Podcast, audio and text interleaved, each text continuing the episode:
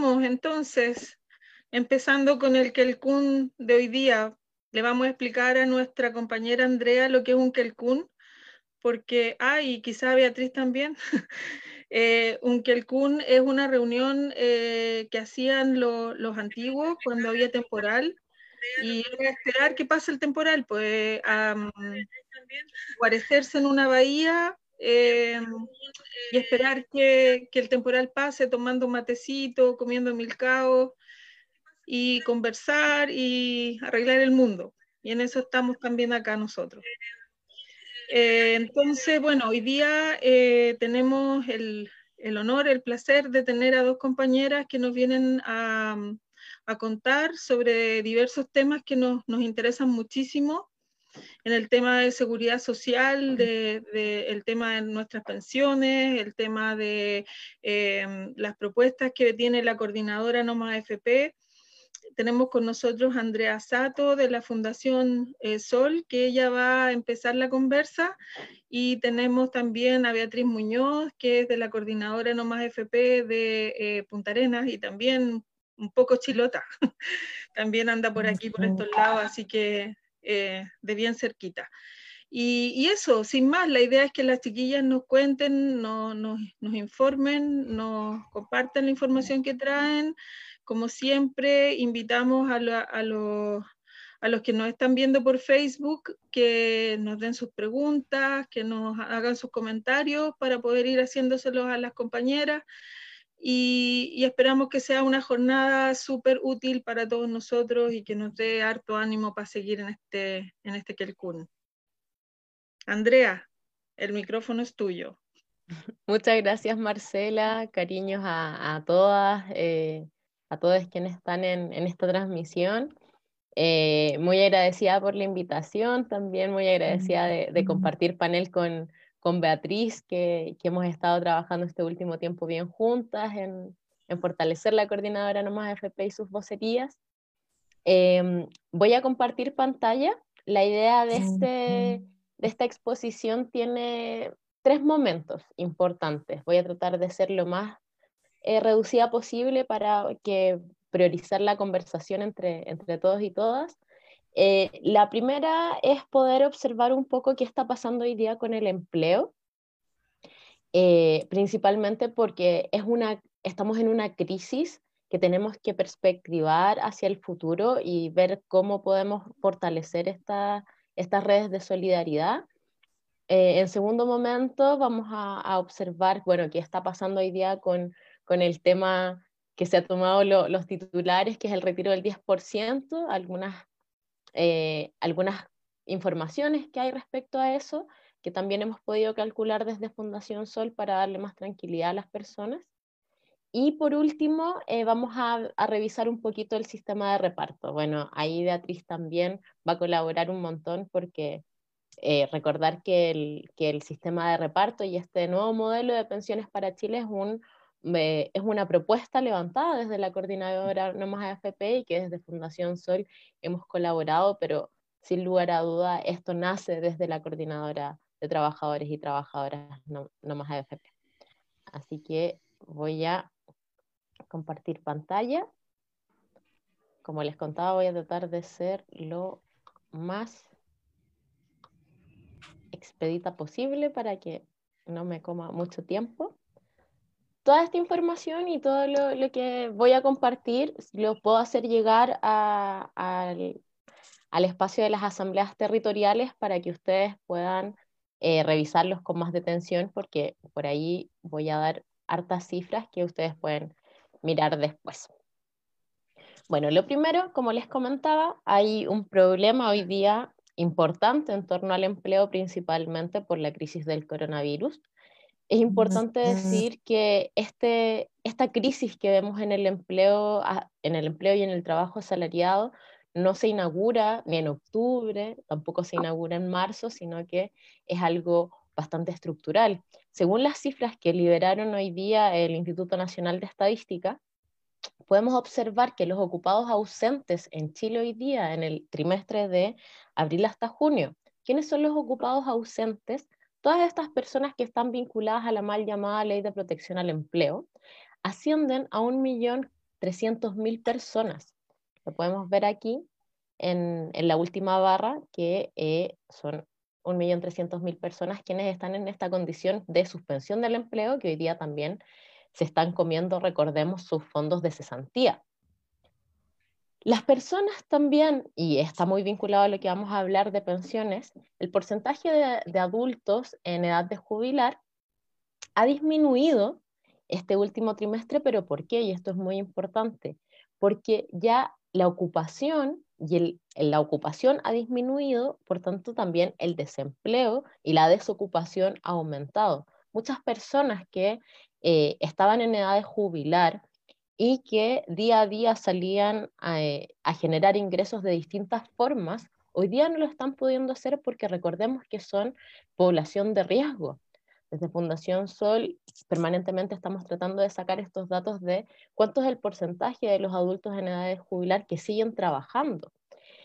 Como les decía, este porcentaje ha disminuido principalmente porque esta población de riesgo, los adultos y adultas mayores, en el contexto de pandemia no pueden seguir saliendo a la calle, generando más ingresos principalmente para complementar estas pensiones de miseria que tienen.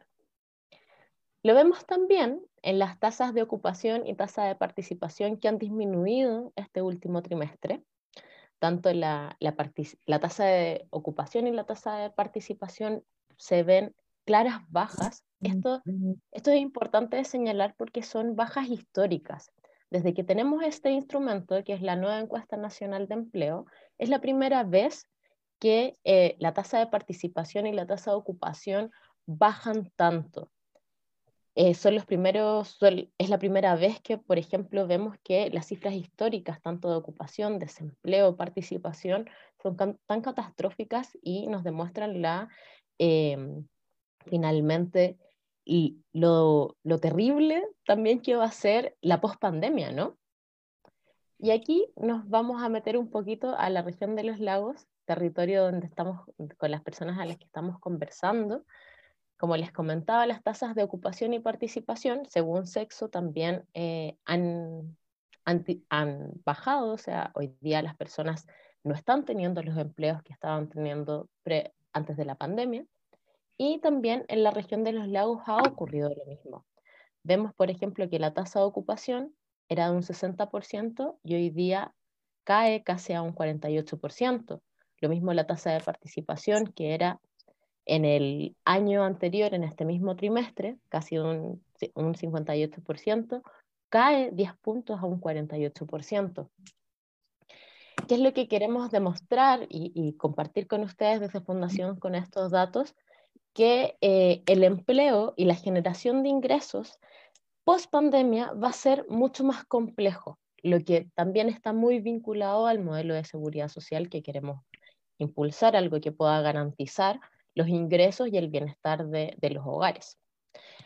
Esto ya, y ya terminando con, la primera sección de, de hablar de empleo, cuando observamos las tasas abiertas de desempleo oficial y las eh, observamos, por ejemplo, que eh, lo que nos dice el Instituto Nacional de Estadística a partir de esta encuesta nacional de, empleo es que el desempleo ha aumentado a una tasa del 12%. Recordemos que en el 2009 la tasa de desempleo en este mismo trimestre era de un 7%, o sea, aumenta significativamente, pero desde Fundación Sol, nosotros y nosotras hemos trabajado una tasa que se llama tasa de desempleo integral. ¿Qué es lo que hace esta tasa de desempleo integral? Lo que tratamos de hacer es observar las personas que, por ejemplo, hoy día no solo están desempleadas, sino que también son potenciales personas desempleadas o que los ingresos por el trabajo finalmente no les alcanzan tampoco. Entonces, a pesar de que estén ocupadas en un trabajo, eh, son tan escasas las horas que trabajan que finalmente no generan mayores ingresos. Entonces, esta tasa de desempleo integral, que desde Fundación Sol hemos estado trabajando en los últimos 10 años, incluye esta tasa de desempleo tradicional, que es la tasa de desempleo que ustedes ven en rojito aquí abajo, pero además incorpora el desaliento de las personas desalentadas. ¿Quiénes son las personas desalentadas? Son personas que durante un tiempo estuvieron en busca de trabajo, pero que no lo encontraron y por tanto están desalentadas y hoy día no se encuentran activamente en la búsqueda de un trabajo, pero aún así necesitan uno. Además, contabilizamos dentro de esta tasa de desempleo integral el subempleo. ¿Qué es el subempleo? Son personas que están dispuestas a trabajar más horas, pero que hoy día el mercado no les entrega esa cantidad de horas suficientes. Por ejemplo, las personas que trabajan part-time, 15 horas a la semana, que estarían disponibles para trabajar una semana o sea, una jornada completa, pero que hoy día el mercado del trabajo no les ofrece ese trabajo, eh, un trabajo de jornada completa, por tanto tienen que utilizar estas, estas medias jornadas, estas jornadas parciales. Entonces, al sumar todo eso, vemos que esta tasa de desempleo aumenta a un 17,4% en este último trimestre. Si lo comparamos con el trimestre anterior, es de un 12%. Aumenta significativamente también la tasa de desempleo. Esto también está sucediendo en la región de los lagos, eh, porque eh, necesitamos también observar cómo esto impacta a las, regiones. Las tasas de desempleo integral y la tasa de desempleo, eh, la tasa de desempleo abierta, hoy día son los indicadores que nos permiten observar principalmente cómo va a ser en el mediano plazo el impacto de el finalmente la economía en los propios hogares. Hoy día hogares que no están teniendo los ingresos suficientes. A pesar de que la región de los lagos está eh, a nivel promedio nacional un poco mejor, no implica que eh, no vaya a tener efectos eh, muy significativos dentro de los ingresos de los hogares y también de cómo van a generar bienestar estos hogares. Vamos a pasar a la segunda, a la segunda tanda que es de el retiro del 10%. Desde Fundación Sol lo primero es comentarles, y, bueno, y, lo hemos comentado también con la coordinadora Nomás AFP, es que eh, nosotros y nosotras no estábamos esperando eh, una política del retiro del 10%, sino que eh, esto viene a ser una consecuencia de un gobierno incapaz, de un, de un Estado que no fue Em, en ayuda ante, a los hogares. Desde Fundación Sol siempre propusimos transferencias directas a los hogares y que finalmente los trabajadores y trabajadoras no pagaran esta crisis, ¿no? Porque ya la estaban pagando a partir de la ley de protección al empleo, pero también eh, queremos decir que era importante que se protegieran los fondos de pensiones, independiente de cuál, es su estructura actual.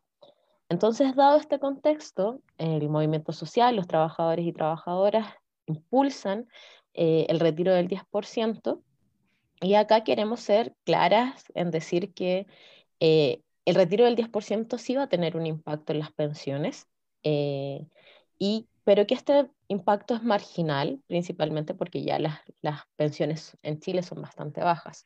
En Fundación Sol, hace, la semana pasada logramos sacar un, un estudio en, en tiempo flat, en donde se podía proyectar cuál era el impacto en las pensiones de, de las personas utilizando distintos supuestos, por ejemplo, eh, quienes estaban en renta vitalicia, quienes estaban en retiro programado, según la cantidad de años y cuántos años eh, tenían las personas en ese momento, en el momento del retiro. En ese sentido, somos también esto se los puedo enviar también para que puedan observar las tablas. Eh, la gran conclusión fue que em, el impacto y la disminución en las pensiones futuras irían principalmente entre los 5 mil pesos hasta los 20 mil pesos con el retiro del 10%, esto claramente observando cuál es el, eh, en, qué, en qué modelo está, está cada uno, si está en retiro programado, si está en renta vitalicia, cuántos eh, cuál es la densidad de nuestra, de nuestra pensión y cuántos son los años que nos faltan para jubilar. Desde Fundación Sol también consideramos que es importante decir que las personas que van a tener mayor impacto en esto van a ser las personas que están a punto de jubilar principalmente porque eh, no van a tener el tiempo para poder recuperar estos fondos, o sea, tanto tiempo para recuperar estos fondos, pero también consideramos que esperamos que no, no esté este impacto tan importante, principalmente porque abogamos por un cambio de, sistema en el corto plazo, ¿no? Y en esta misma línea, eh, informar un poco de, bueno, cuánto es lo que podemos retirar. Hemos hablado harto de este 10%, pero también el, eh, se ha hablado mucho de los mínimos y los máximos eh, según, según cantidad de dinero que cada uno tenga acumulado en, en sus fondos individuales. En ese sentido, e, hay un, un hasta y un, un, mínimo, que son las personas que tienen hasta un millón de, de pesos, eh, pero que pueden retirarlo eh, completamente. O sea, un millón, tres mil pesos por ahí están, eso las cifras están en UEFES. Em, y también vemos las personas que tienen en, en su cuenta hasta 43 mil millones de pesos que pueden retirar solo hasta 4 millones 300. Ahí cada uno va a poder observar, esta tablita está disponible para que cada uno pueda informarse de cuánto puede retirar de sus fondos de pensiones. Eh, pensando en las personas que tampoco alcanzan el, el 10% por la baja densidad de sus pensiones. ¿no? También contarles que, eh, bueno, el, el 10% es inembargable para deudas de estudios y también otras deudas que tienen que ver como deudas comerciales, pero em, se ratificó que se podía hacer efectiva la retención del 10% de los fondos a partir de las personas que adeuden pensión alimenticia, principalmente son varones, son padres. Y para eso hay una serie de pasos que hoy día también eh, desde el Poder Judicial se han activado para principalmente las madres que quieran exigir el derecho de estos hijos que no han tenido pensión alimenticia y se la puedan, se la puedan entregar. En este sentido es, importante señalar que aún se está discutiendo si em, los hijos van a poder exigir este derecho eh, independiente de que el padre no, no, haga el retiro del 10%, sino que el hijo, la hija pueda exigir ese retiro del 10% para compensar la deuda de las pensiones alimenticias. Es algo que está todavía en discusión porque, como sabemos, también esto es un proceso histórico y no hay mucha jurisprudencia para eso. Entonces, em, es como algo que es nuevo y por tanto nadie ha establecido parámetros para eso. Pero es algo que está en discusión y claramente en Fundación Sol también estamos atentas a este proceso. Em, como también es interesante saber qué nos están diciendo hoy día los medios y, y finalmente los defensores de las AFP en este contexto, donde durante mucho tiempo, previo a, la votación del, 10%, del retiro del 10%, eh, hablaban del el desastre de la economía y, se armó toda una campaña del terror respecto a qué estaban pasando hoy día, lo qué iba a pasar con la economía si, eh, si los trabajadores y trabajadoras retiraban este 10%. Eh, y lo que observamos principalmente es que este, este, esta baja en la economía no iba a ser tal. De hecho, el mismo día que se vota el, el retiro del 10%, el diario financiero publica este estudio de Scotiabank que nos dice que el retiro de fondos de pensiones va a ayudar a contener la caída del PIB chileno eh, este año, principalmente porque va a agilizar la demanda interna. Entonces también es súper importante observar cómo no quiero utilizar tanto este concepto, pero cómo se han dado vuelta la chaqueta algunos defensores de la AFP en pos de también mantener algunas el control y el poder sobre, sobre algunas decisiones y, y, decisiones políticas que tienen que ver con la reforma de pensiones. Y ya pasando a la última parte, estoy un poco pegada, pero vamos a tratar de solucionarlo.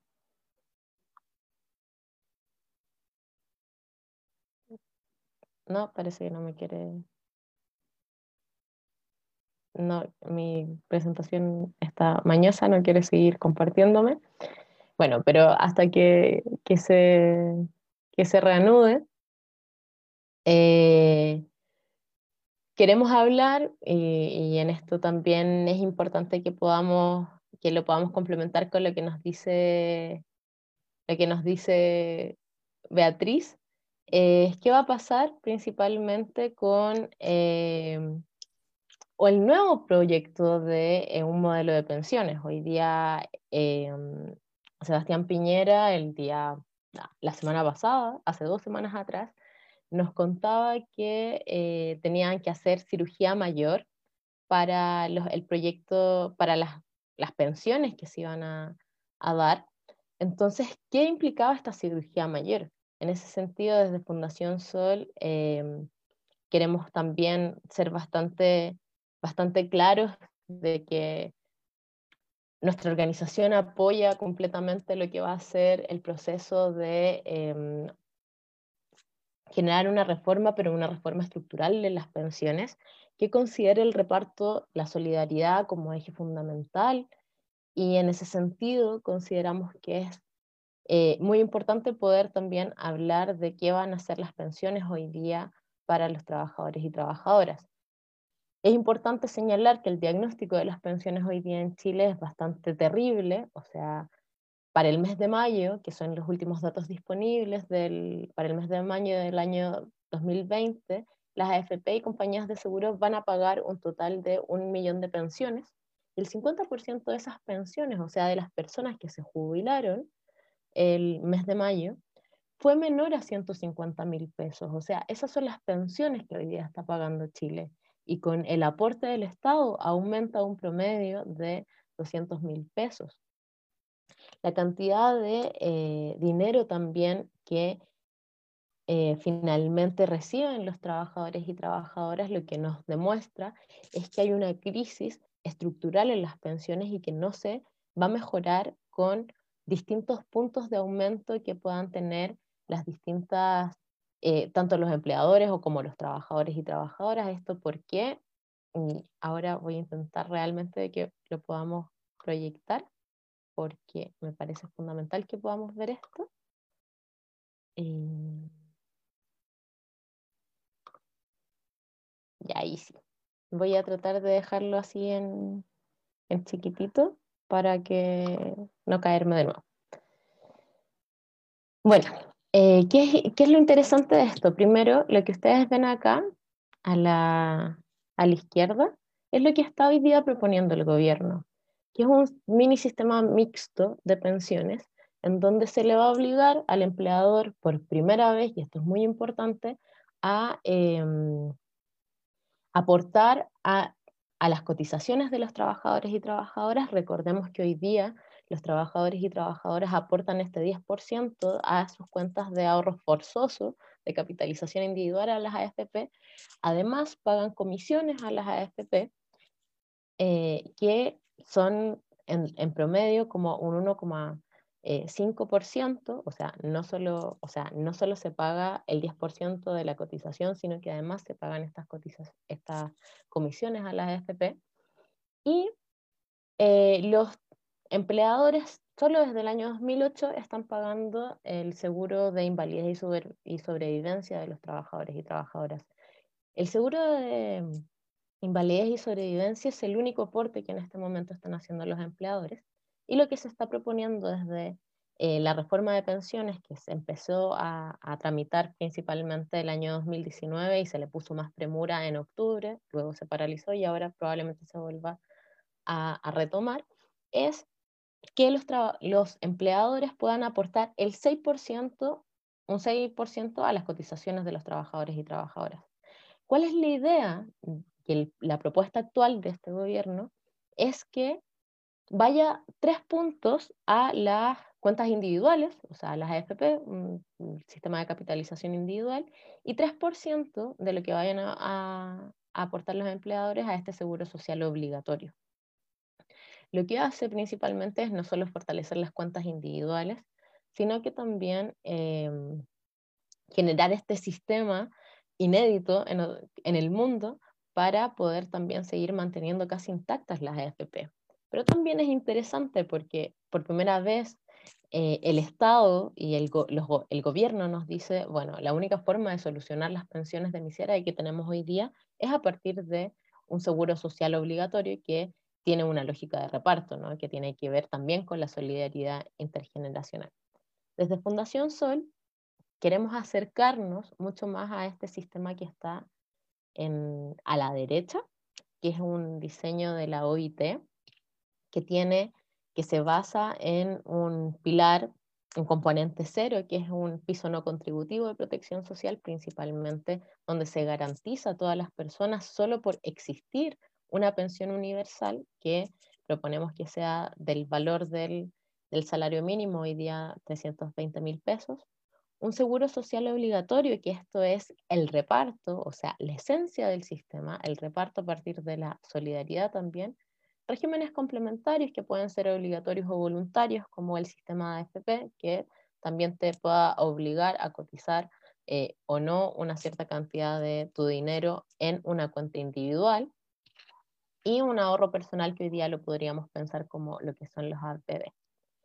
Este, que es un edificio robusto, en el lado, en el lado derecho, no es lo que se da hoy día en Chile, sino que esto más o menos es lo que nos, nos enfrentamos, que el, piso del, del, edificio está recortado principalmente porque lo que se garantiza a las personas, solo por existir en este país, es la pensión básica solidaria, que a partir de distintos testeos uno tiene que decir que es lo bastantemente, em, está lo bastante empobrecido para acceder a ella, no es para todas las personas, solo para un 60, el 60% más pobre, y se sostiene principalmente sobre las cuentas individuales que, como sabemos, son miserables.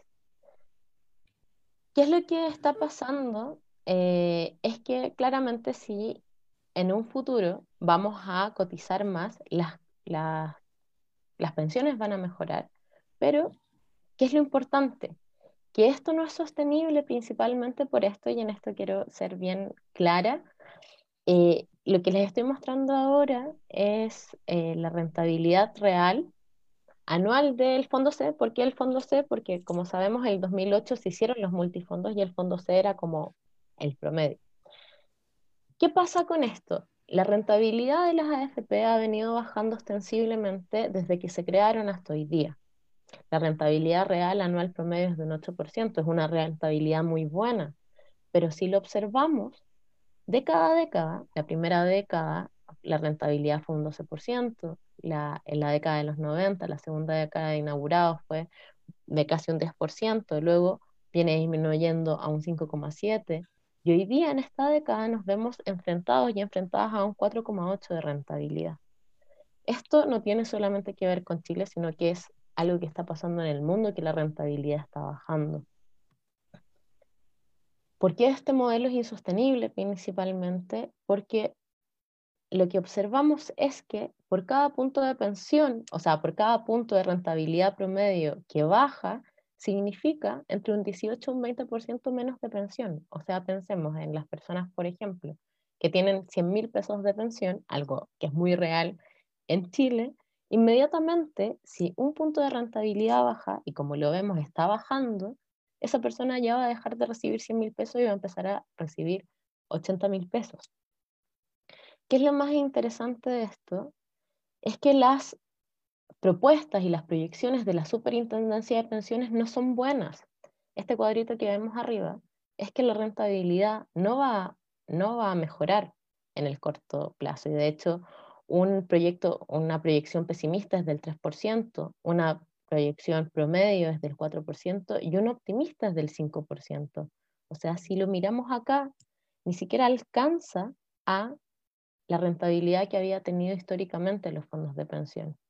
Desde Fundación Sol y la coordinadora Nomás AFP consideramos que lo fundamental es hablar de un sistema de reparto inmediatamente porque eh, es insostenible este, este sistema en donde la rentabilidad está bajando y principalmente hoy día solamente se basa en un sistema de incertidumbre donde sabemos cuánto tenemos que aportar permanentemente, pero no tenemos el beneficio definido de si yo aporto permanentemente esto, ¿cuánto me va a devolver la AFP? Em, voy a tratar de con, voy a terminar con algunas, con algunas ideas centrales del sistema de reparto, que tiene que ver principalmente con que el sistema de reparto es un sistema de reparto tripartito eh, con reservas técnicas. ¿Quién nos dice que sea tripartito? Que el Estado, los empleadores y los trabajadores y trabajadoras puedan aportar a las cotizaciones y que tenga un eh, reservas técnicas tiene que ver con que pueda haber un ahorro colectivo también que pueda generar rentabilidad para las, em, las futuras generaciones y los futuros jubilados y jubiladas.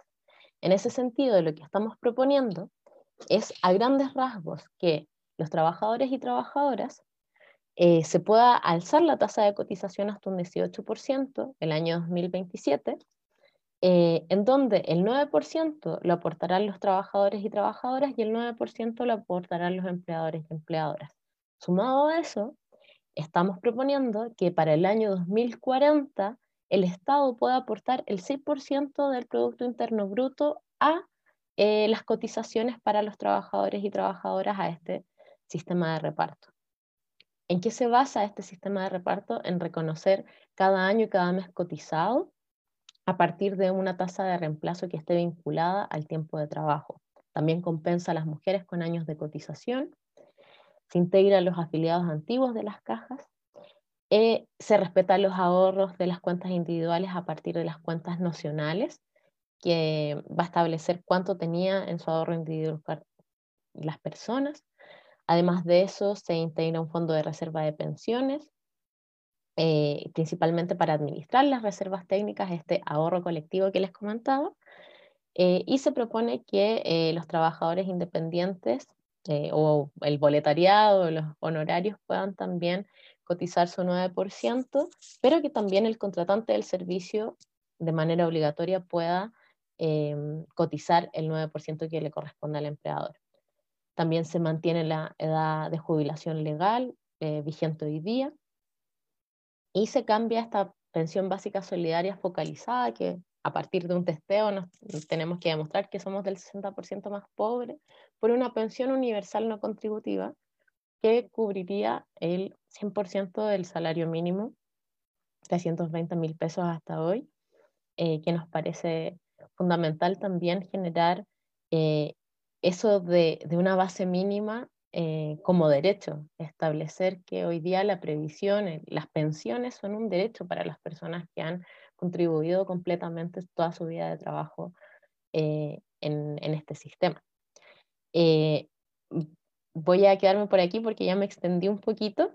voy a mandarles igual de todas formas la presentación y siempre estamos dispuestos, dispuestas a poder profundizar un poco más en este, en este sistema de, de reparto que estamos proponiendo y bueno, y sin lugar a dudas ahí, ahí Beatriz me va, va a poder complementar. Eso, compañeras, muchas gracias, compañeros, muchas gracias y, y atenta acá a todas las dudas que puedan aparecer. Muchas gracias, Andrea. Súper. Bueno, este es un tema súper eh, relevante en, lo que, eh, en la razón por la que estamos juntos, que tiene que ver con, la constitución que queremos y, obviamente quienes participen en, esta constitución eh, van a tener que hablar de este tema como uno de los más importantes. Por ejemplo, acá tenemos un comentario de, una persona que nos está viendo en, Facebook y dice, que su señora madre trabajó 38 años en el hospital de Castro y terminó con una pensión de 167 mil pesos. Y, que eso no es lo que le vendieron en un principio, que, se suponía que iba a tener entre un 70 o 80% de su sueldo. Em, bueno, eso eh, es algo que hay que cambiar en forma urgente, es algo que tiene que estar en la nueva constitución y por eso no da lo mismo como la, como la escribamos.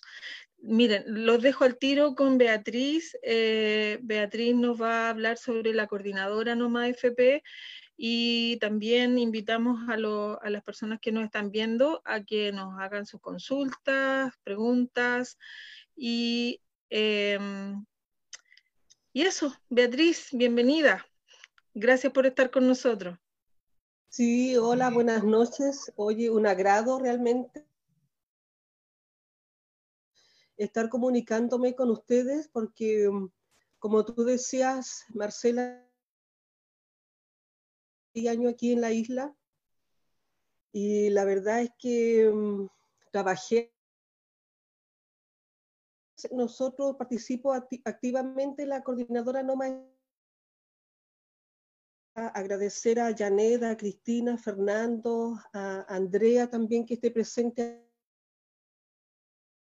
Eh, Andrea y bueno, varias personas de la Fundación Sol realmente son un tremendo.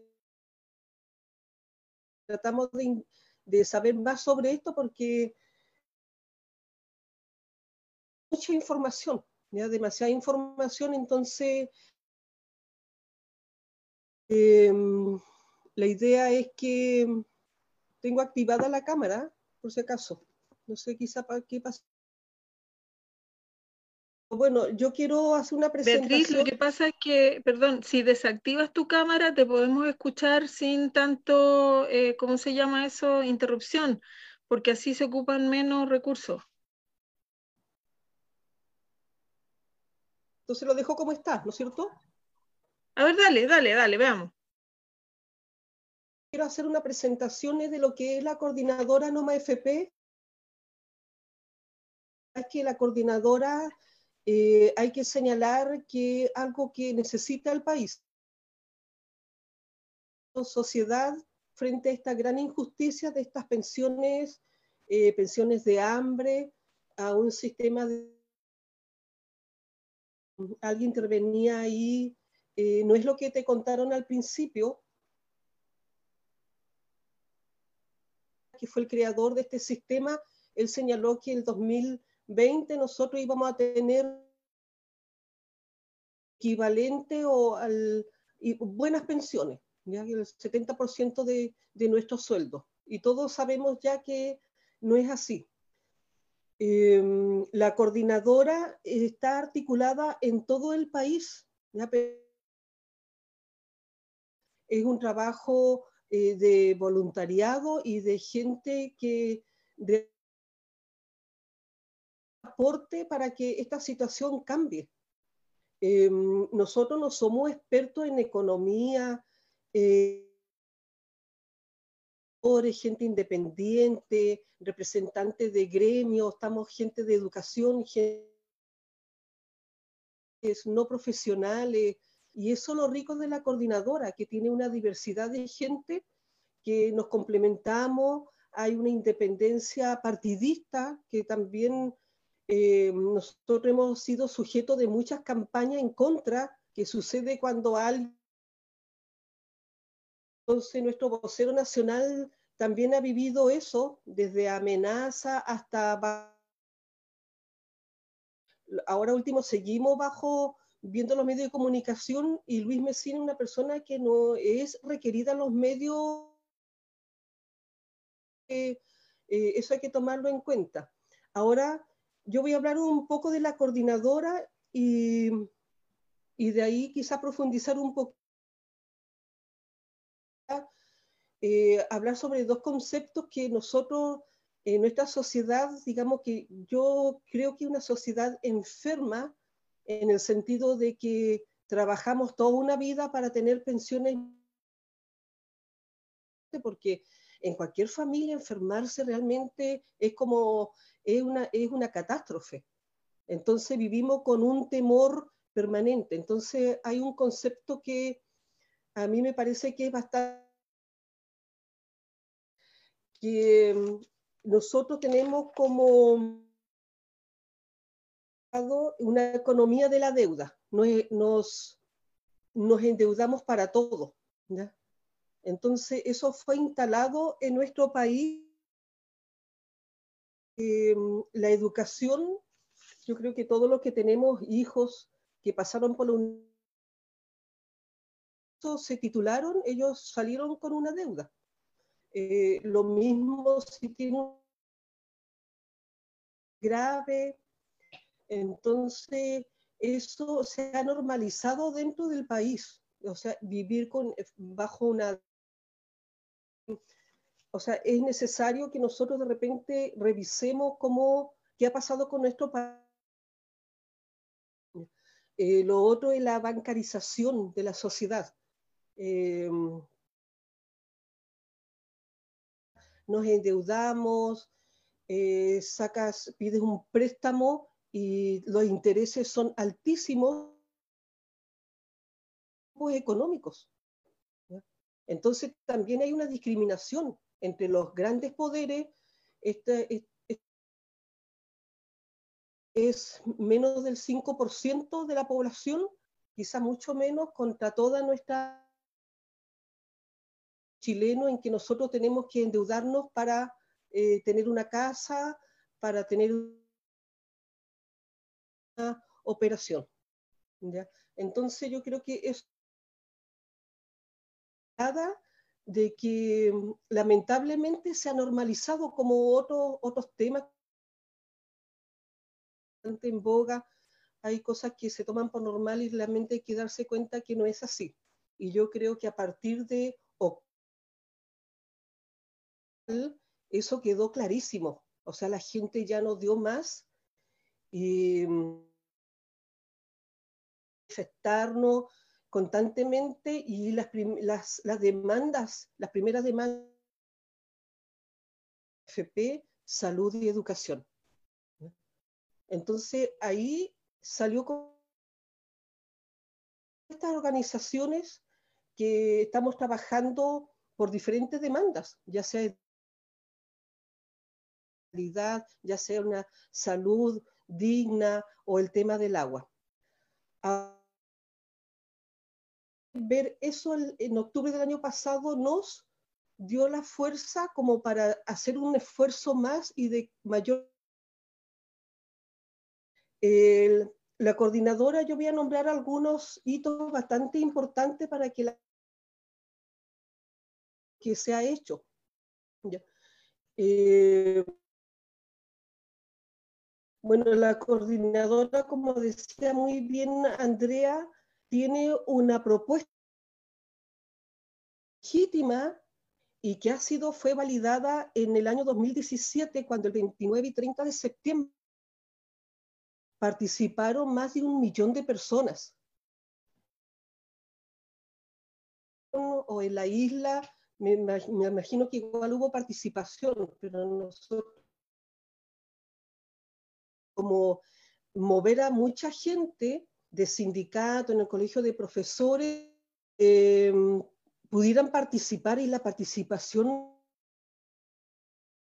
la atención. Entonces ahí hubo, pero previo a eso, también la propuesta, pero esa, el 2017 esta propuesta fue, fue la coordinadora, tiene representante en toda la región. Eso, en Santiago o en el norte, no recuerdo muy bien, donde participaron 130. Entonces eso también daba cuenta de un interés y que era necesario realmente unirnos y trabajar. Después hubo un llamado, no sé si ustedes lo recuerdan, para cambiar al fondo E. Eh, también hay mucha gente se cambió al fondo E porque eh, ya sabemos que es el que tiene... Cuando uno eh, tiene la oportunidad la Fundación Sol se da cuenta que en un estudio así a largo plazo Eh, realmente fue una buena idea. El fondo E hizo que eh, quienes estamos en ese fondo tengamos pero también frente a esto ha habido toda una campaña en señalar que eso fue un error, porque lamentablemente em, Em, siempre frente a esta cosa que estas demandas que toca a los poderes también van a haber y ahí lamentablemente tenemos los medios de comunicación masiva. Ahora también se han articulado muchas campañas, acción informativa, movilizaciones, movilizaciones no se podía estar después con solamente marcha, porque obviamente la gente eh, también se cansa. tipo de estrategia en que hubo seis casos eh, a la justicia donde habían personas que solicitaban su porque el discurso que siempre se nos pero si son nuestras plata, eh, no podemos sacarla, o sea, eh, entonces, eh, y resulta que de ahí ya no puede hacer uso de ellas hasta bajísimas. Entonces, manda, hay dos, y ahora me enteré que hay otra en Talca, norte, una enfermera, Beatriz Valenzuela, que tenemos en Punta Arena, y que ahora Corte Suprema. Entonces, esa es otra estrategia. Sí, ya, pero ¿y cuándo hay otra marcha? ¿Por qué dejaron de marchar? También hay que entender que no todo el tiempo se puede estar marchando. Esta estrategia. Y el, también es muy importante que se crea el frente sindical dentro de la coordinadora. Muy importante porque mm, ahí dentro de la misma coordinadora eh, va emergiendo y para dar respuestas también algunas cosas que se han presentado ahora último en el país con el bueno, de lo, del contexto de pandemia y que se hacen presentes. Entonces, la derogación del decreto ley 3500. La gente debe saber que eh, las AF fueron creadas en el año 81, en la fecha exacta, eh,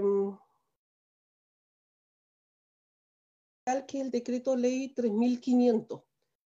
Entonces se logró que cinco esta ley, eh, está en la comisión de constitución muchas cosas en contra votar eh, a favor. que esta ley fuera admisible. Eh, después toman prioridad otras cosas a medida de lo que iba pasando. Entonces, porque nosotros ahora último explicando de por qué era importante derogar esa ley, eh, que es el marco legal de la FP, sobre el 10%. Bueno, el llamado es que mm, ojalá eh, la gente para apoyar el trabajo territorial porque es realmente importante porque hay que considerar el tema de, de, la, de romper este sistema es que el 10% que se logró y fue una alegría para muchos, dentro de la coordinadora un principio a seguir, porque la, que sacamos para pagar consumo, eh, deuda,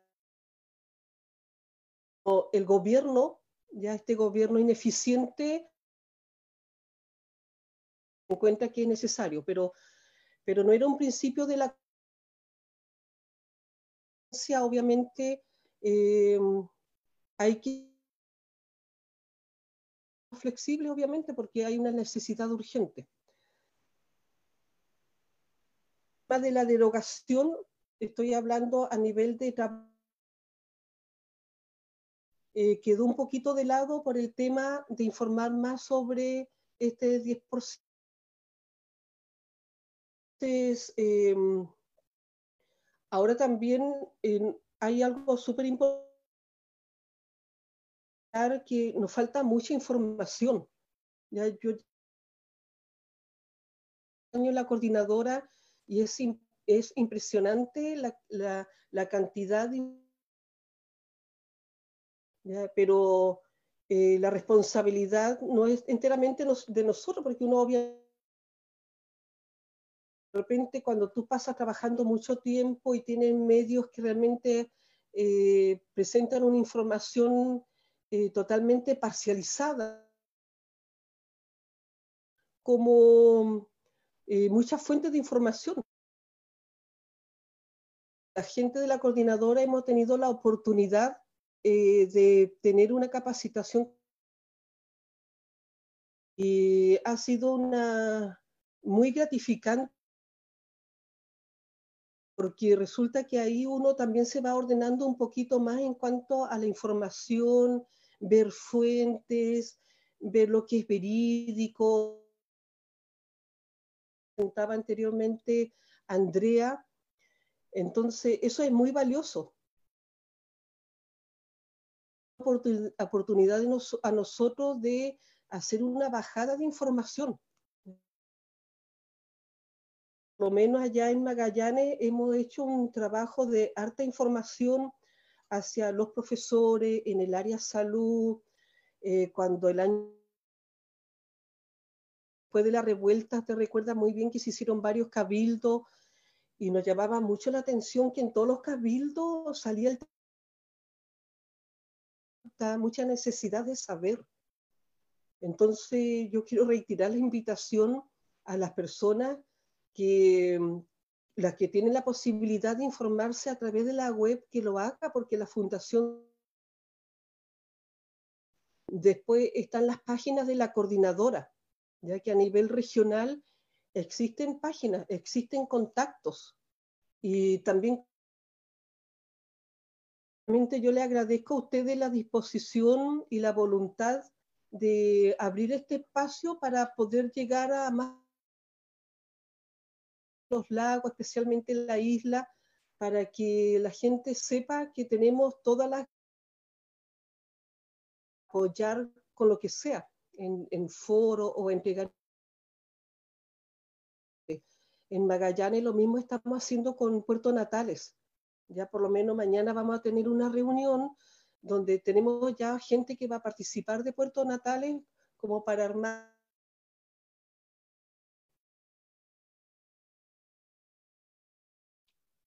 ¿Sí?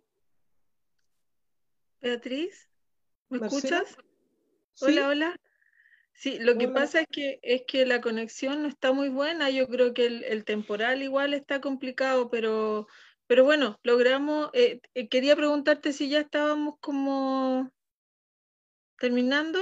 ¿Estamos listas como para las preguntas? yo creo que sí, porque mira, que es la propuesta de la coordinadora, algo ya presentó Andrea y oportunidad algo más de aliento, porque lamentablemente ahí uno tiene que estar también la característica de esta propuesta de la coordinadora, que es el sistema de reparto, que es este,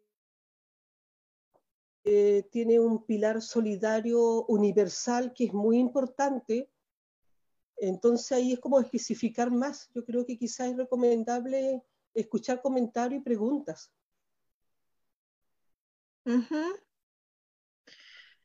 Ya, eh, sí, tenemos varias preguntas, pues no sé si eh, a las dos, igual, pucha, este es un tema súper, súper importante lamentamos el tema de la, de la conexión, estamos con un temporal súper grande acá en Chiloé, entonces eso siempre debilita la, la señal.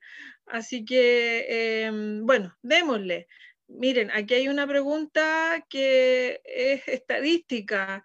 Eh, alguien pregunta, ¿cuánto de cada 10 pesos va a la pensión de las personas? O sea, de los 10 pesos que, que ponen las personas, ¿cuánto? Ah, me imagino que por ahí eh, va, la pregunta. Em, otra, otra consulta dice, eh, bueno, es un comentario. Inés dice, no, Iris dice, ¿sería llegar al 2040 con un 6% del PIB o se propone ir realizando un aporte gradual desde estos tiempos? Por ahí para que vayan viendo cómo contestamos esas, esas preguntas. Eh, también eh, nos preguntan cómo se explica que la rentabilidad de las inversiones tiende a bajar.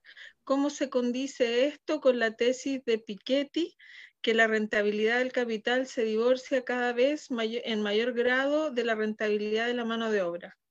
Bien técnico eso para nosotros, pero eso. No sé si alguien puede por ahí, ah, ah, bueno, y antes también decir que entre lo que yo alcancé a escuchar, eh, porque en serio está cortada la, transmisión, entonces, pero es la invitación a la gente de Chiloé a participar, a informarse, a, armar la coordinadora Nomás FP aquí en Chiloé, que está un poquito dormida. Mm. Chicas. Eh, Marcela, yo también tengo una pregunta, me pones para después. Ya. Eh, como quieran, no sé, la podemos hacer al tiro, pero hay otras preguntas también por ahí. Eh. Cristina, si quieres, tú puedes hacer una pregunta y para que luego las chicas las contesten. Además, bueno. Bueno, a ver, eh, mm,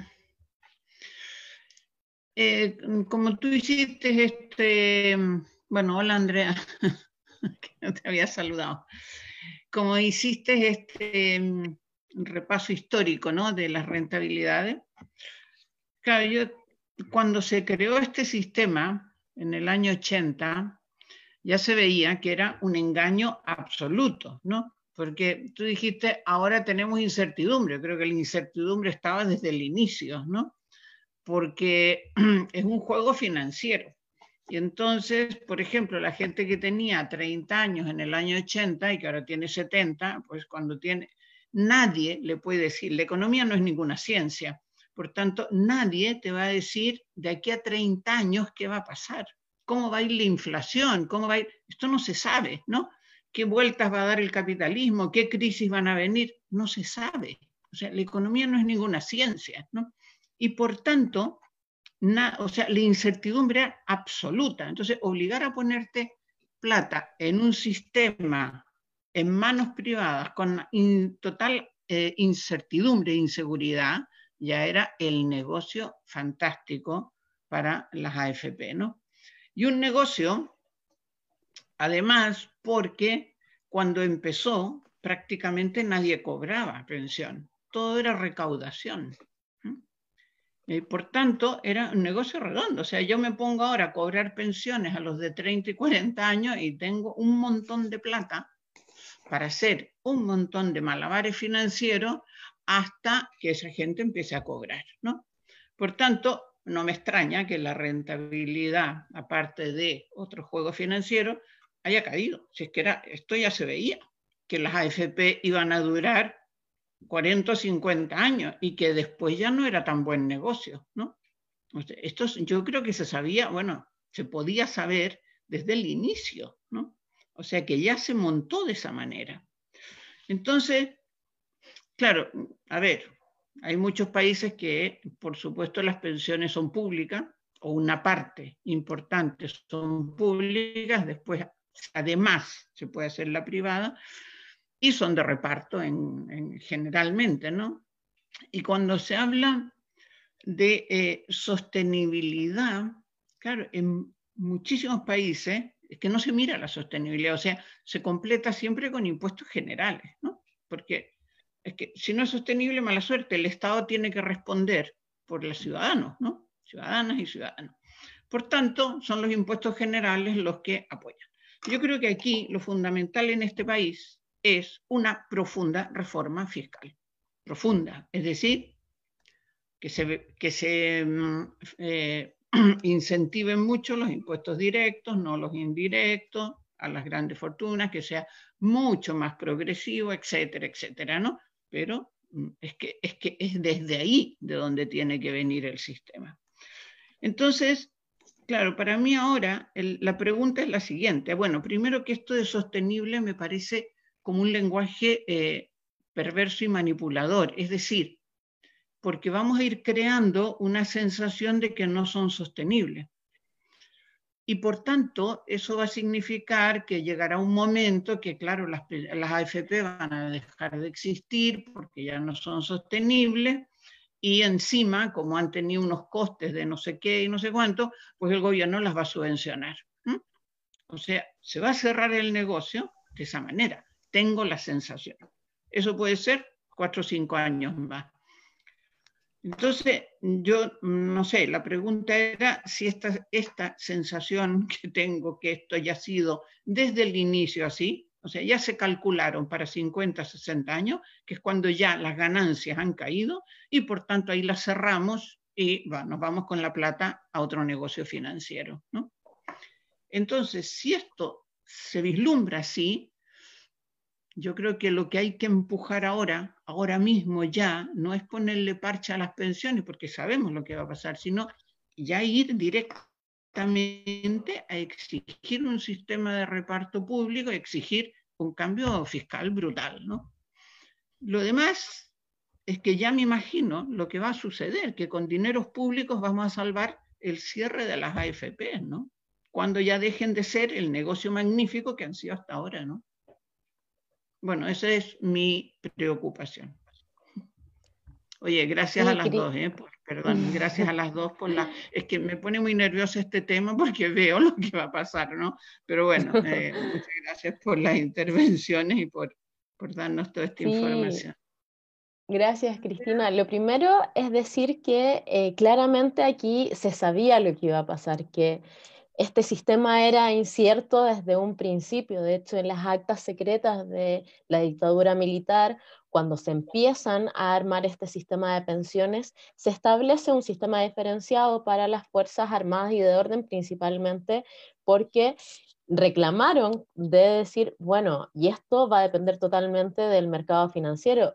Eh, recordemos que eh, la historia reciente de Chile, por ejemplo, Em, o sea, la historia reciente en ese momento, pensemos en los 80, que veníamos también eh, muy conscientes de lo que había sido la crisis del 29 en Chile. Entonces, también que se generan eh, lógicas un poco más proteccionistas en torno a, la, industrialización, pero que los militares estaban muy conscientes también de que no se podía dejar al arbitrio de los mercados las pensiones y, de, las, de las personas y de, la, de los trabajadores y trabajadoras.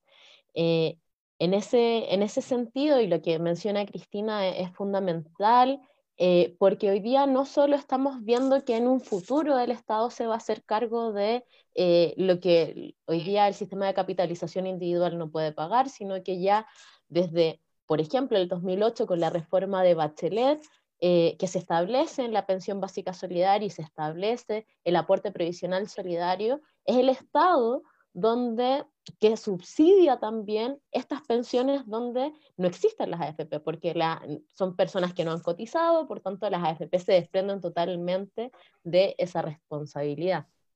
Entonces hoy día, y aprovecho de contestar eh, la, pregunta de, que hicieron por, por interno Iris, quien nos pregunta si al 2040 llega un 6% del Producto Interno Bruto de aporte del Estado, es que, claro, estamos pensando eh, que sea un aporte gradual. Hoy día, por concepto de aporte previsional solidario y por concepto de pensión básica solidaria, el Estado está dedicando a las pensiones casi un 1% del Producto Interno Bruto.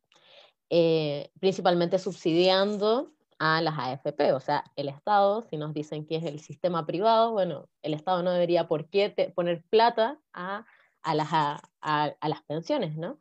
Eh, entonces estamos pensando que sea un proceso gradual, que aumente de 0,5 a de 0,5, no, de 0,2 año a año hasta el 2040 que podamos llegar eh, a un 6% del aporte del Estado a las pensiones. Y en ese sentido también tomando lo que decía Cristina, que es fundamental, bueno, cuando las, las poblaciones envejecen, lo que se hace es poder eh, garantizar pensiones a partir de impuestos generales. Acá eh, pensar en un modelo de pensiones nuevo, radical, que garantice el bienestar, es fundamental tomarlo también con una reforma tributaria que grave realmente al gran capital y que no sea una propuesta regresiva como la que veíamos a Piñera hace eh, en, esta cuenta pública, que lo único que buscaba era reforzarla también, o sea, no perseguir también a, las grandes riquezas.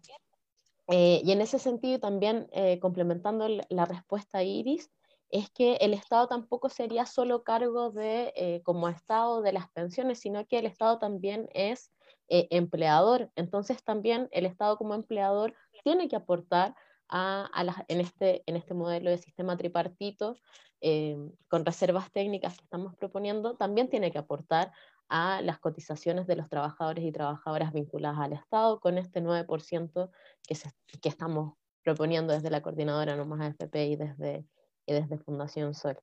En ese sentido también es sumamente importante hablar que em, las rentabilidades, eh, y, como lo, decía Cristina, aquí no solo es incertidumbre, sino que observamos que estamos en un ciclo económico en donde las crisis se están profundizando cada vez más y que no tiene solo que ver con las, las pensiones. O sea, el modelo de pensiones en Chile en, en los 80 tuvo esos niveles de rentabilidad principalmente porque era un sistema nuevo, era algo que era novedoso para el mercado y que algo fundamental garantizaba permanentemente eh, dinero fresco, que es el dinero de las cotizaciones de los trabajadores y trabajadoras. No es como que un día todos y todas nos despertemos y vamos a decir, bueno, renunciamos todos y dejamos de cotizar el próximo mes en, en, en las AFP. Entonces es algo muy interesante también de observar como no solo a nivel de Chile, sino que a nivel mucho más estructural, observar también que Chile hoy día es un experimento a nivel, y lo que se está tratando de hacer con esta reforma de pensiones es un experimento. Em, los otros países que tienen, por ejemplo, que siempre nos dicen Australia, que también tiene un sistema privado de, de, previsión social, de pensiones, en, Australia hay una base que garantiza el Estado de mil dólares a las personas que se jubilan. Y desde ahí ven si hay, eh, se establece el sistema privado de, pensiones, pero establecen algo que es base para todos y todas. Entonces, en ese sentido es, interesante observar también que este sistema no, no se puede reformar, no, puede, no, no importa o es, o es marginalmente importante si los empleadores empiezan a aportar 1, 2, 3, 4, 10, 20 puntos, o si los trabajadores empezamos a aportar 10, 4, 20 puntos más, porque es un sistema que es incierto, en su matriz es incierta, y no sabemos cómo poder garantizar pensiones ni ahora ni en el futuro. Lo único que sabemos es que mes a mes hay, una, eh, hay un 10% más las comisiones a las AFP que no llegan a nuestro salario líquido y que se van a las administradoras de fondos de pensión. Eh, en ese sentido, em, voy a tratar de contestar las preguntas que, que me pagaron aquí en el chat. Em, con respecto a de, de, cada 10 pesos realmente cuánto se va la pensión de las personas, bueno, es importante acá decir que em, las AFP no son ni una estafa piramidal, tampoco, son, eh, tampoco se roban los dineros, lo que hacen es administrar los fondos de pensión. Entonces, si yo, por ejemplo, estoy durante el periodo de mi vida de trabajo asalariado, remunerado, aporté 20 millones a los fondos de pensión, eso va a estar ahí y de hecho eh, las AFP han sido eficientes en lo que, en lo que se han propuesto, que es generar rentabilidad. Por tanto, de esos 10 fondos de, de esos 10 pesos que yo aporté, eh, es probable que me los devuelvan en pensión eventualmente. Lo que aquí hay que pensar es la incertidumbre, porque esos 10 pesos que, por ejemplo, yo aporté en 1995, cuando empecé a trabajar, eh, tal vez en, respecto al fondo, respecto al capital necesario unitario, cómo se calculan las pensiones, cómo nos devuelven las pensiones después en el momento de jubilado, puede ser que esos 10 pesos sigan siendo 10 pesos, puedan ser 15 o puedan ser 7. Y eso es lo, lo central. Las AFP, no, sé, no es como que yo voy con mi 10% y la AFP se mordisquean un 3%. No, lo que hacen es ponerlos en instrumentos financieros que lo que pueden hacer es ganar o perder. Y eso es lo fundamental. Que de esos 10 pesos que, que señalaba Carlos, no tenemos idea si después vamos a tener 10, 15, 25 o 3. Y esa es la incertidumbre, es el, es el corazón de finalmente este sistema de capitalización individual. Y em, voy con, con, la última.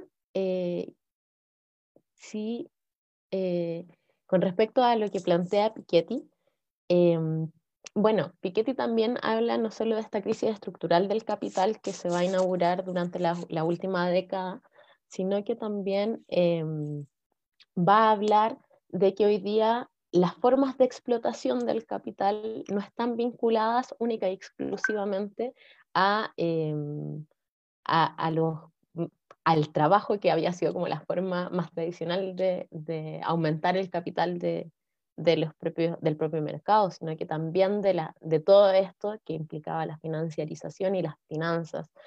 Em, lo que es importante acá señalar es que eh, Piketty, no solo Piketty, sino que otros autores y autoras que han estado analizando este, este tema, están observando que esta crisis del capital está, está llegando a sus límites. Y sus límites implican que ya este, esta acumulación sempiterna no se puede llevar más a cabo. Por tanto, la sobreexplotación no, sobre, no solo sobre la fuerza de trabajo, eh, tanto remunerada como no remunerada, está llegando también a sus límites, también está llegando a sus límites la explotación de los bienes comunes naturales, em, sino que también eh, el juego de las finanzas también está llegando a su límite y por tanto eso impacta directamente en la rentabilidad y dado que el sistema de pensiones en Chile está imbricado con, los, eh, con las estructuras financieras tanto nacionales como internacionales, nos genera aún más incertidumbre eso. Eh, por ahí traté de contestar la, la, mayoría de las preguntas que me pegaron por el lado. Si, si hay alguna más, nos quedamos acá hasta responderlas todas.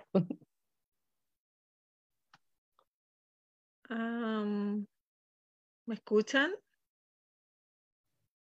Beatriz, es que igual hay una pregunta que quizás si es que el audio de Beatriz mejora un poquito, que ella podría contestar, que dice, ¿con qué otras organizaciones sociales ha interactuado la coordinadora en Chiloé?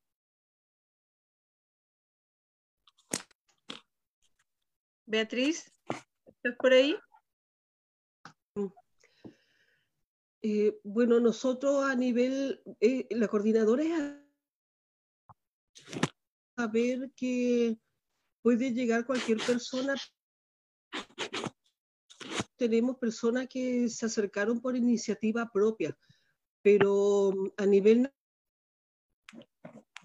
Eh, nosotros, yo pertenezco al colegio de profesores y nosotros estamos mandando la coordinadora, el colegio de profesores. Nosotros ya tenemos la confusa sindicatos, tenemos a la NEF. La NEF está totalmente integrada. Eh, hay, hay, hay, compromisos, incluso la o el Consejo Ejecutivo de la Coordinadora está compuesto por dirigentes nacionales. Está el presidente del Colegio de Profesores, está hay sindicatos, incluso en Magallanes, eh, la primera vocera, nosotros hemos pasado dirigente del sindicato del líder. Y también tenemos agrupaciones de medio ambiente. Eh, entonces es bien variada, no, no, tiene una limitante, o sea, no, no hay como una limitante. Em, en Chiloé, cualquier persona eh, está invitada a participar, porque acá hay como varios canales, está el canal vivo, eh, de, de, activismo. Eh. Entonces la idea es que cada uno participe desde sus capacidades. Que quiera, en qué quiera aportar. decirle a la gente que no hay preguntas ni ton eh, todas las preguntas vale, todo, porque es un tema muy amplio muy, y muy diverso. Sí, totalmente técnico. Entonces, eh, las personas no deben sentirse como que están como cometiendo una, una muestra de salvo las personas que se han preparado bien, yo creo que todos tenemos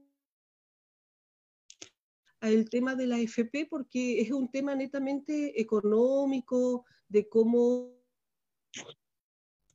funciona el sistema, de cómo grupos económicos, em, que hay compañías de seguros chilenas, internacionales. Entonces, em, en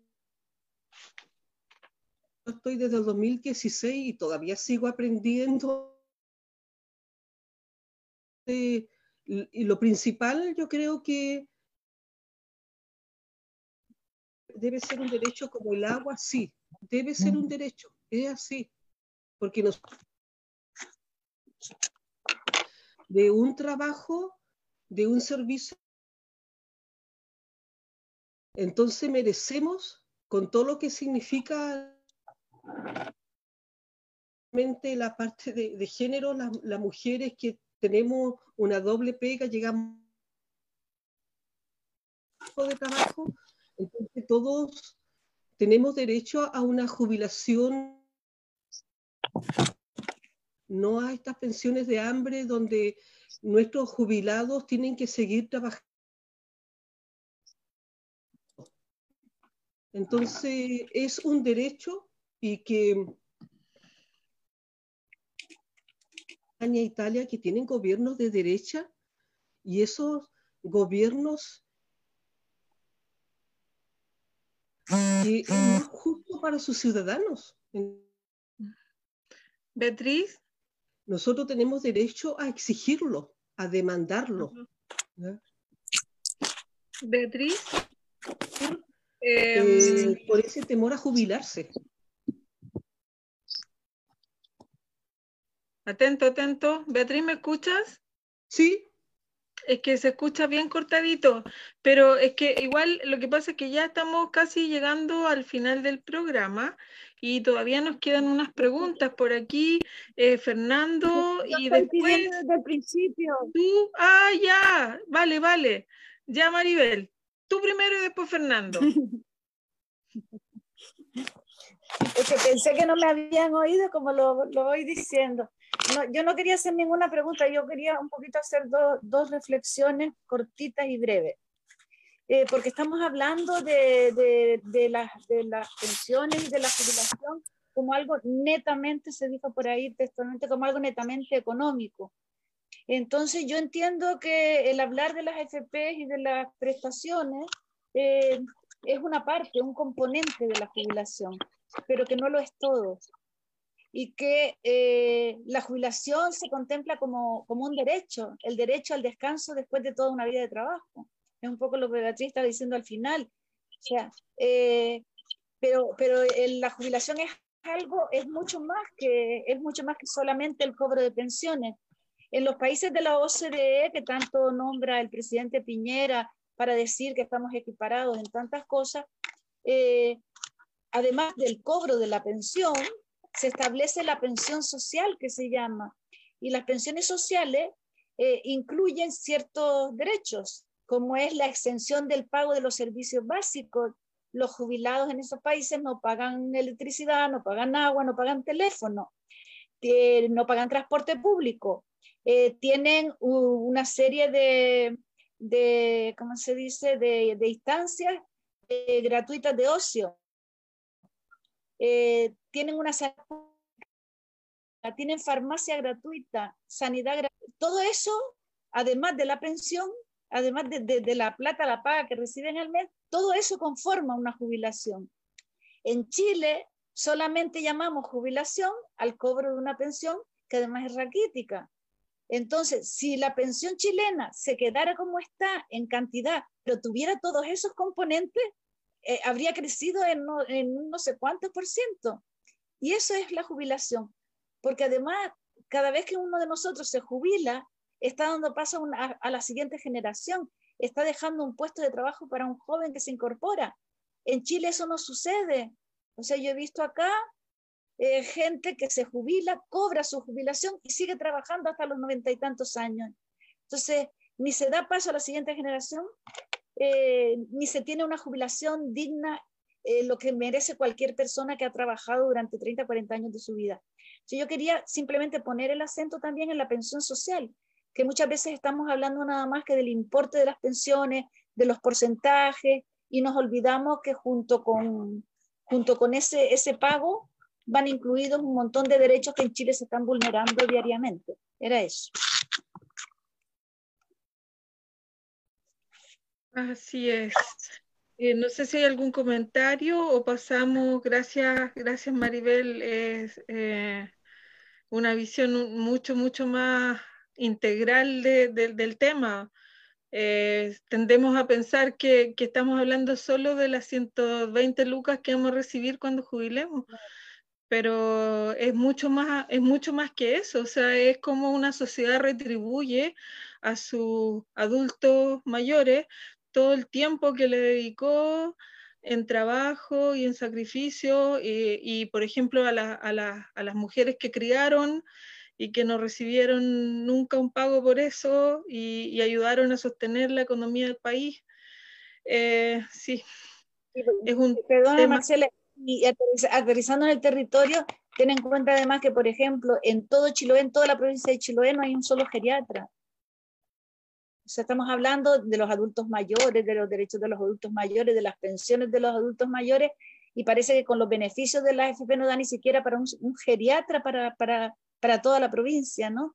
Entonces son temas que nosotros tenemos que poner sobre la mesa y tenemos que empezar a reivindicar fuertemente, creo yo.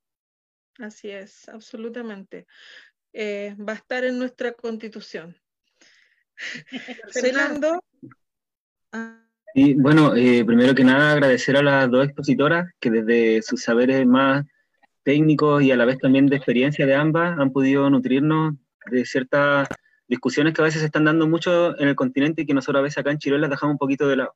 Como que de repente nos vamos mucho en nuestros temas locales y a veces dejamos estas cosas de, como de, ponerlas en el, lugar que corresponden. Eh, en lo personal, en mi etapa de universitario me tocó participar y colaborar con las coordinadoras NOMA FP en la zona de Concepción, entonces le tengo mucho cariño también a, este movimiento. Y mm, por otro lado, al retornar aquí a Chiloé, me, me, he encontrado con la cruel realidad de lo que viven nuestros jubilados, ¿cierto? En este caso mis abuelos, que lo estoy como acompañando constantemente y veo cómo todo esto que se ha conversado es una realidad de, de mucha gente. Mi abuelo con 77 años tiene que seguir trabajando, de repente barriendo calle y haciendo cosas que no debería estar haciendo a su edad, debería estar descansando. Entonces, me indigna y por lo mismo pienso harto en este movimiento y me hago dos preguntas que me gustaría hacérselas a Andrea eh, o Beatriz si después quiere comentar si es que la conexión del Internet lo permite. Por un lado, eh, dentro de estas conversaciones que se tienen con respecto a terminar con la AFP y pasar a un sistema de reparto que sea mucho más digno y solidario, eh, tiene que existir una transición, ¿verdad? Antes para poder pasar de lo que tenemos actualmente, que es este robo o esta usurpación descarada que hacen los empresarios de, de nuestros fondos eh, a un sistema más, más, al que corresponde, digamos. Una transición, ¿verdad? cómo eh, se perspectiva esa transición desde las conversaciones que tiene el movimiento Nueva FP, la Fundación Sol, etc.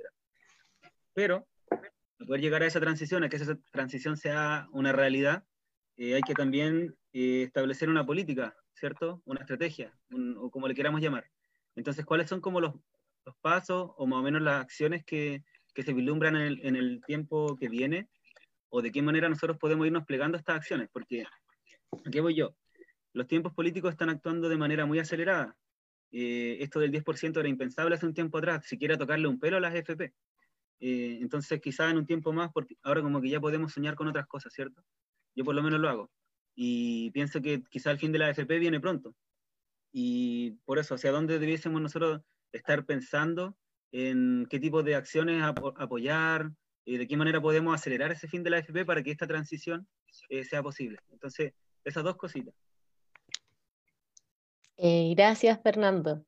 Eh, bueno, comentar algo que, que, que, comentaba Maribel también anteriormente. Claro, acá estamos en esta, en esta pelea muy de los números, pero también entendemos que tiene todo atrás un componente de, bienestar para las personas, el poder garantizar los servicios básicos. Y claro, en un contexto tan complejo como el chileno, donde se ha mercantilizado absolutamente todo, además que las pensiones sean miserables y que nos tengamos que endeudar en salud, educación y un sinfín de cosas, es parte del corolario de eh, este sistema como tan neoliberalizado, ¿no? Entonces, como que también vale la pena preguntarnos, bueno, tal vez las pensiones puedan ser de 200 mil pesos si tuviéramos garantizado salud, educación, vivienda de calidad y que esos 200 mil pesos solamente se utilizaran en eh, eh, actividades de recreación, ocio, autocuidado. Entonces también por ahí hay que darle una vuelta en torno, bueno, tal vez la pelea no es solamente por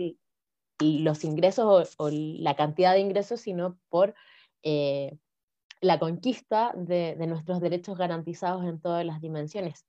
Y con respecto a, lo que comentaba Fernando, voy a compartir un, chiquito pantalla para mostrar un poquito de, bueno, cómo empezamos esta transición.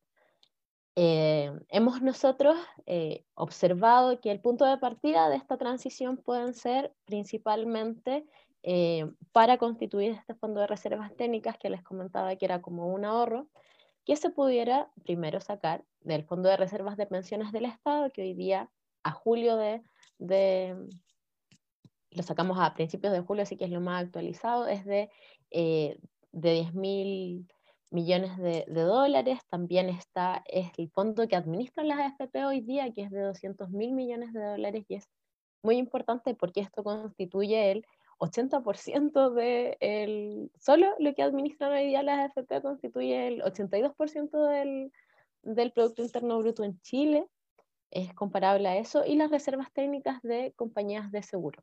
Eso nos da un total de 266 mil millones de dólares, que comparable es más que el, el total del, del, Producto Interno Bruto en Chile, es 106% del Producto Interno Bruto en Chile, y desde ahí la idea es poder generar un, una transición, ¿no? Eh, en ese sentido también es bastante importante observar este último, este último, esto también que como observamos, como les comentaba anteriormente, tanto la tasa de cotización como el aporte estatal del, del Estado va a ser gradual. Eh, que no va a ser de un momento a otro y que también consideramos este, estos momentos de transición, ¿no? Y mm, con respecto mm, a, a, lo segundo que tenía que ver qué hacer o cómo hacerlo, eh, la última parte de esta presentación que no alcancé mucho a, a, a, revisarlo, pero se los puedo mandar también este documento. Este documento es un documento que saca la OIT el año 2018, a finales del año 2018, que eh, tiene como título La reversión de la privatización de las pensiones. Esto es bastante interesante porque durante los 90 muchos países, eh, también de la región, eh, transformaron sus sistemas públicos de pensiones en sistemas privados. Pero lo que vimos es que en los 2000 y principalmente por estas crisis económicas que estamos viendo que se están sucediendo cada vez eh, con un menor tiempo entre una y otra, empezaron a reversionar, principalmente a revertir la privatización de las pensiones. Y lo que hace este texto es observar todos estos países y en qué año volvieron a los sistemas de eh, a los sistemas públicos de pensión. Entonces vemos países como Hungría, Bolivia, Argentina, Rusia, Nicaragua, Eslovaquia, Estonia. Esto principalmente visto en la región latinoamericana y en, y en los países de Europa Oriental. Y en este mismo texto nos dice, bueno, en qué año eh, vuelven a los sistemas públicos cada uno de estos países y nos dice también, por ejemplo, esta, esta es bastante interesante porque la mayoría de, de, los países que vuelven a los sistemas públicos de pensiones, en el año de la, de la reversión habían gobiernos de derecha. Y este mismo texto, que como les decía, si los puedo compartir, lo que nos indica también es cuáles fueron los pasos políticos que tomaron la mayoría de estos países hacia una sistematización de los pasos políticos que hicieron la mayoría de estos países para revertir la privatización de las pensiones. Y establece estos 11 pasos. El primero es el diálogo social, luego una reforma, se establecen esquemas de beneficio definido, que esto es lo principal porque todos los modelos privatizados de pensiones lo que no tienen es un beneficio definido, o sea, no sabemos con cuánto nos vamos a jubilar. Si hoy día ponemos en nuestra AFP, en esos simuladores de la AFP, bueno, ¿con cuánto me voy a jubilar? No va a ser lo mismo que en tres días más, en dos semanas más o en cuatro años más. No, aquí también algo fundamental es construir un esquema de beneficio definido. Luego observamos eh, generar instituciones que puedan eh, administrar estos fondos, transferir los miembros, eh, transferir los recursos y hasta que el paso 11 es cerrar el organismo regulador y supervisión de las pensiones del sector privado, que para Chile serían las AFP y que en otros lugares del mundo tomaron otros, otros nombres. ¿Qué es interesante de esto? Es que, y de este texto en particular, es que nos explica también cuáles son las razones de por qué los países que privatizaron durante los 90, en los principios de los 2000, volvieron a los sistemas públicos de pensiones. Algunos volvieron a sistemas completamente iguales a los que tenían antes de la privatización, otros con pequeñas reformas, pero que establecieron esta cuestión fundamental, eh, que era el piso de eh, las pensiones dignas para todos y todas, y principalmente a partir de los sistemas públicos y de reparto. Entonces, em, a partir de este texto que como les decía les puedo compartir, es interesante observar qué, qué pasa en otros países que también nos pueden dar luces de cómo poder impulsar este proceso acá en Chile. Lo, interesante también es que ninguno de estos países logró o, tuvo la trayectoria que está teniendo Chile, que hoy día Chile es el único país en el mundo, por ejemplo, que inaugura el sistema AFP, un sistema privado en los 80 y que es tan longevo, o sea que está vigente hasta el 2020 y que eso también es interesante porque hoy día podemos también sacar los cálculos de cuáles son las pensiones que pagan las personas que desde los 80 empezaron a eh, cotizarse en el sistema privado de pensiones y que hoy día están jubilándose. Chile es el sistema más longevo de eh, pensiones privatizadas en el mundo. Eso, Fernando, no sé si, si te puede contestar las preguntas que tenías. Sí, súper bien. O sea, qué bueno saber que existe una sistematización de ese trabajo a nivel internacional y sobre todo viendo como la lista de países son países que de cierta manera sí se pueden comparar con Chile, porque muchas veces nos suelen comparar, o sea, estaba Rusia por ahí entre medio, pero nos suelen comparar, no sé, pues, con Dinamarca y empezamos a agarrar cuestiones de las cuales no podemos realmente hacer comparaciones reales. Entonces, me gustó eh, conocer esa, esa sistematización, creo que ahorra harto trabajo. Así que muchas gracias. Sí. Mirar también el proceso de Argentina es bastante interesante, como los procesos de la región, el proceso de Argentina, el proceso de Bolivia, que establecieron eh, sistemas de pensiones privados y que rápidamente los, revirtieron a sistemas públicos. Y además, perdón, y además con una transición, según entiendo, en Argentina, que fue, bueno, la Kirchner dijo, se acabó esto y se acabó, ¿no? O sea, no hubo dos años ni veinte años de transición y no pasó nada. O sea, No, no pasó nada. Le obligó a las AFP a pasar eh, toda la plata al sistema público y siguieron con pensiones públicas. Y, y, no hubo ninguna gran crisis ni nada, ¿no? O sea que yo aquí no sé qué esperamos. Bueno, eso mismo. Bueno, ya sé lo que esperamos, pero. Me voy a meter un poquito porque el otro día conversaba con unos apoderados que estaba trabajando en el liceo y llegaron a, nos pusimos a hablar cosas. Y uno de ellos decía que había perdido no sé cuántos millones ahora producto de todas las crisis porque se había quedado en un fondo riesgoso, pero realmente había perdido mucha plata. Y él decía, a mí en realidad ya me da lo mismo esto si la pensión que voy a tener va a ser mala sí o sí. O sea, si mi plata se va a un fondo común, y yo sé que cualquier cosa que salga después de esto va a ser mejor que lo que, vamos, que, lo que tenemos ahora. Entonces justamente yo pensaba eso, que de pronto la, esta transición como tan, eh, con tanto tiempo, ¿cierto? Con tantos pasos, quizá no, mm, bueno, es algo que se tiene que debatir y todo, pero además que hay una manera de, resolverlo más rápido. Eh, bueno, también como de esa línea que plantea Cristina. Sí, no, yo creo que, la, que, yo creo que serán cuatro o cinco años, que, que, es un poco, porque además es lo que voy escuchando a gente eh, que le interesa, o sea, que está metida en esos mundos, ¿no?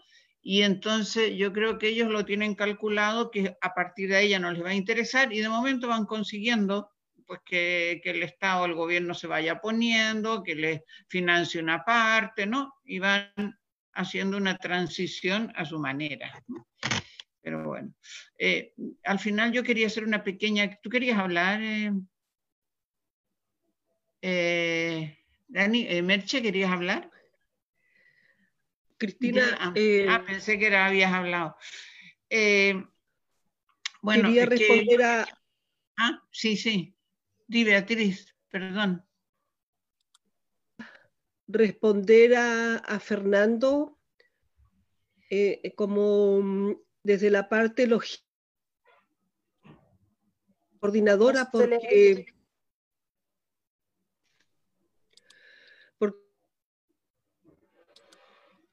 hace una pregunta bastante interesante eh, y es importante que la coordinadora eh, todo lo que usted está diciendo también nosotros lo hemos analizado de diferentes puntos de vista, eh, porque es un trabajo la coordinadora bastante exigido. Debe informarse muy bien como para conversar con otras personas. Debo hacer esto mismo con mis colegas, profesores. Eh, uno lo hace también en su familia. Dar cuenta de que hay muchas falacias, muchos mitos que rodean esto, mucha desinformación. Y lo que decía bien, por ejemplo, por este asunto del 10%, si ustedes repasan un poco, nos decían que no, la gente que defiende la FP, trabajadores, que no estaban tocando nuestra plata, ahora pensando en nosotros, si al final que es un salvavidas, eh,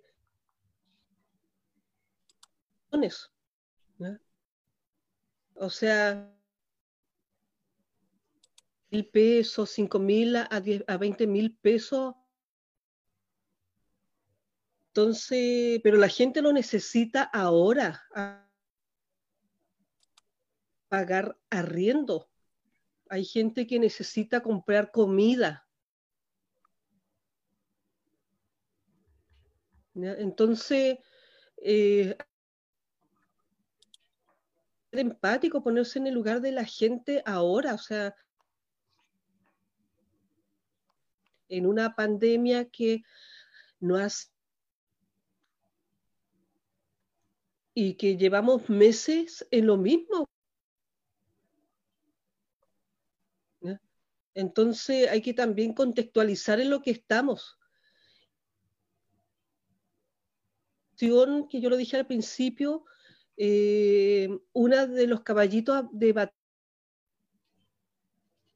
legal de la FP y está ahí en el logístico, tenemos que informarnos tipos de trabajo, em, tener eh, unidos, eh, vamos a salir adelante. Yo decía que unidos vamos a salir adelante. Es importante tener claro esto está derogar la ley 3500. Y esa derogación, el derogar el marco legal que le dio vida a las FP. Entonces, bajar en conjunto y presionar. Lograr mucho, y eso se vio el 18 de octubre. El año pasado, cuando la gente ve mejor educación, mejor salud, salir algunas leyes. Tuve un problema, eh, hola de nuevo, tuve un problema con mi computador, capoteó, empezó a sonar así como que se iba a explotar, eh, pero logré encenderlo de nuevo y aquí estoy. Eh, bueno, yo creo que esta conversación no está terminada. Quedan muchos temas que conversar en relación a esto seguramente vamos a tener que retomar este tema más adelante eh, y profundizar en algunas de las ideas que hemos estado conversando. Em, bueno, yo creo que ya hemos estado harto, harto, harto tiempo eh, por hoy día. Eh, llevamos casi dos horas de conversa. Y bueno, agradecer a todos los que este, participaron en, la reunión de hoy día y también que nos acompañaron por Facebook. Eh, me toca también recordarles que la próxima semana eh, tenemos otro que el CUN. Eh, los invitamos a todos a participar. Va a estar con nosotros Francisca Rodríguez de Anamuri, donde vamos a hablar de soberanía alimentaria. Es un tema muy, muy importante. Eh, y de nuevo y de corazón agradecer a Andrea, agradecer a Beatriz por haber compartido sus opiniones y su información con nosotros. No podemos dejar de lado la importancia que es estar informado frente a todo esto. muchas mentiras, como decía Beatriz, andan dando vueltas y tenemos que tener argumentos para rebatirlas y para porque la gente en, general está desinformada, está mal informada y muchas veces a propósito para que obviamente tome decisiones en favor de los, de los que nos gobiernan. Entonces, la información es la única forma que tenemos de defendernos de, de de esta gente que tiene todos los poderes eh, y todos los medios hegemónicos de su lado, porque son de ellos, ellos los financian. Eh, y, que, em, y que tenemos que seguir conversando, pues tenemos que seguir eh, reuniéndonos y, seguir nadando contra la corriente. Y aquí en el Kelkun, bueno, seguir arreglando el mundo mientras pasa el temporal. No sé si algún otro, algún otro compañero, alguna otra compañera quiere decir alguna cosa. Eh, agradecer de nuevo a las chiquillas eh, que nos acompañaron hoy día y a los comentarios también de Cristina, de, Fernando, lo que alcancé a escuchar, que justo capotó mi computador, como les decía. Pero eh, ha estado muy interesante a, a, pesar de los problemas que tenemos de conexión por culpa del temporal. pero es una conversación que no, que, no ha terminado, que tenemos que seguir eh, dándola. Así que todos invitados y eso, no sé si hay alguien más que quiera comentar algo, decir algo antes de que nos, nos despidamos. Sí, yo quería esto y agradecerles, compañeras, el aporte que significa para todas las personas que ojalá hayan podido escucharnos, ¿no es cierto? Porque las jubilaciones afecta un 25, un 30% de nuestras vidas. O sea, y se le han robado unos cuantos y eso es así. Y yo creo que entre las cosas súper importantes que tenemos que recalcar hoy día, y comparto con Cristina, por ejemplo, lo que planteaba, y la postulación que tiene hoy día la, no más AFP, no más AFP, o sea, más dignidad y menos lucrar con, con, los derechos que son de todas las personas que dejan su 10% en, en, manos de un Estado, en manos de empresas privadas que lo mal administran y que nosotros debemos garantizar que para nuestra vejez tenemos que tener una vejez digna. Entonces, frente a eso, yo creo que este es un problema que nos afecta a todos, a todas las personas de este país y es súper importante que lo vayamos incluyendo dentro de nuestras luchas sociales para poder em, enmarcarlo dentro de una nueva constitución tal vez, ¿no es cierto? Así que es un tema que yo creo que está, eh, eh, marca a, toda la sociedad chilena. Por eso les agradezco porque de verdad y dentro de esa sociedad chilena marca a, los que siempre caminan en la orilla del lado, eh, más que nada, porque son los que ese 10% significa a veces la luz, el agua o el pan del mes. Lo que ellos se roban, en realidad. Así que muchas gracias, compañeras. creo que Diela también quería decir algo. Sí, mira, cortito, más que nada agradecer a las compañeras, a Beatriz y a, Andrea, eh, por todo el nehuén que le ponen a los temas que plantean con mucha fuerza. Eh, independientemente de que no nos acompañe mucho eh, eh, todo lo que es la, el soporte comunicacional ahí con, con, el temporal. Pero igual también agradecer a todas las personas que nos siguen por Facebook. Esto es una conversación que es de todos y yo, yo siento que de alguna manera lo que se pretende aquí es aportarse, que se agradece todos los comentarios, todas las preguntas y se agradece que estén ahí permanentemente siguiendo estos telcunes eh, tenemos una tremenda tarea que tenemos que construir entre todos. Eh, tenemos que informarnos para tomar decisiones que sean acordes con el territorio y acordes con, eh, con el bien de la gente de la gente común, de la gente del pueblo. Entonces yo siento que, que es súper importante esto y más que nada agradecer. Estamos muy sobre la hora, ha sido muy larga esta conversación y han sido los aportes geniales de todos. Así que gracias, gracias a todos y a todas las compañeras que, han estado participando y opinando porque le, han ido colocando injundia a, todo, a toda la conversa y harto información. Muy bien. Y estamos entonces, un aplauso y un caceroleo general. Estamos en caceroleo.